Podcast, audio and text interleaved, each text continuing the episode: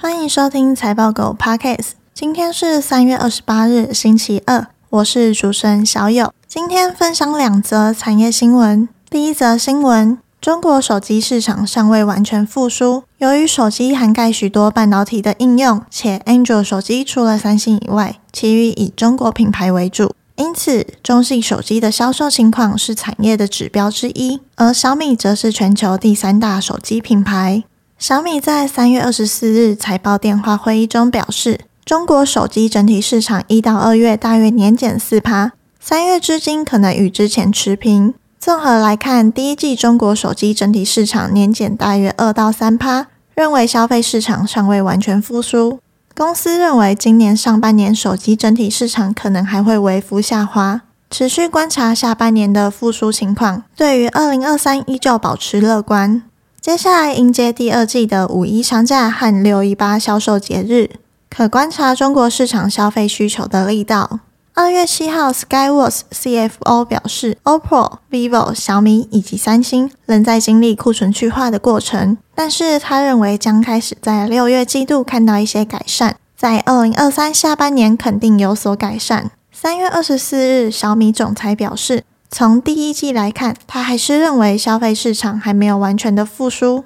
至于复苏会不会在今年下半年发生，他是这样希望的。这边的概念股有手机品牌。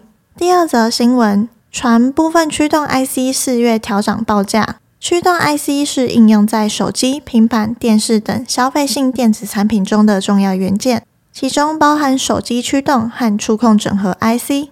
二零二一年末以来，因消费性电子需求出现疲软，进而使驱动 IC 业者报价滑落，并且去化库存。今年二月，迄今表示，中小尺寸面板驱动 IC 方面，预计第二季实现强劲复苏。手机和平板 IC 的销售额第一季将季减两位数。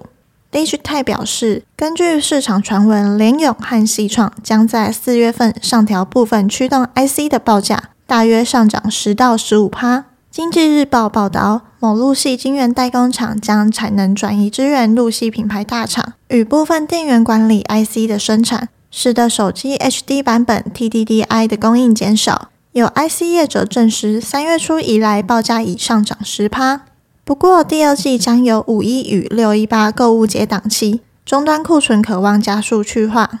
IC 设计业者表示，TDDI 供不应求只是短暂出现在三四月出现。等到五月产能恢复，价格将回落。而其他驱动 IC 方面，市场共识是不再降价。这边的概念股有驱动 IC、面板驱动 IC。以上新闻相关资讯和相关概念股清单，我们都有列在网站上，点选资讯栏财报狗新闻链接都可以看到。也可以透过这个链接订阅财报狗新闻，我们每天帮你整理产业动态和最新消息，寄到你的信箱。今天的新闻就到这里，我们下次再见，拜拜。